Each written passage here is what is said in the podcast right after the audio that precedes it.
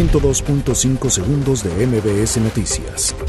La Secretaría de Salud reportó que hasta el momento se han registrado seis muertos por coronavirus en el país y en las últimas horas se confirmaron 70 casos, con lo que suman ya 475, de los cuales el 3% está grave y ha requerido intubación.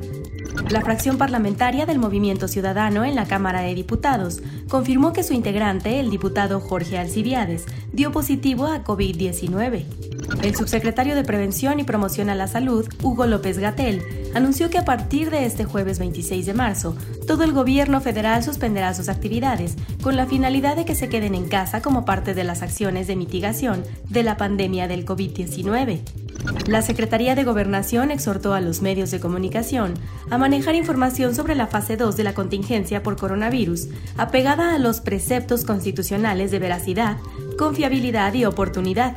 Desde hace dos meses que inició la contingencia derivada del coronavirus hasta la fecha, se ha facilitado el traslado de más de 6.000 mexicanos que han regresado al país, informó la Secretaría de Relaciones Exteriores.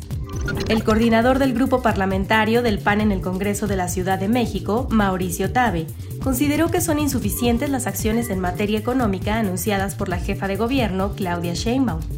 El gobernador de Puebla, Miguel Barbosa, aseguró que el contagio del coronavirus solo se da entre personas acomodadas y entre ricos.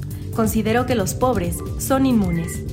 El Grupo Aeroportuario del Pacífico informó que los aeropuertos de Puerto Vallarta y Guadalajara operan con normalidad y medidas sanitarias reforzadas.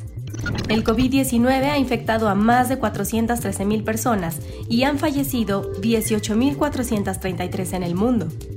Ante el COVID-19 y con el objetivo de apoyar a personas con un crédito y que tengan dificultad para pagarlo, la Comisión Nacional Bancaria anunció que a través de medidas contables que otorgará diferimiento parcial o total de pagos, de capital e intereses hasta por cuatro meses.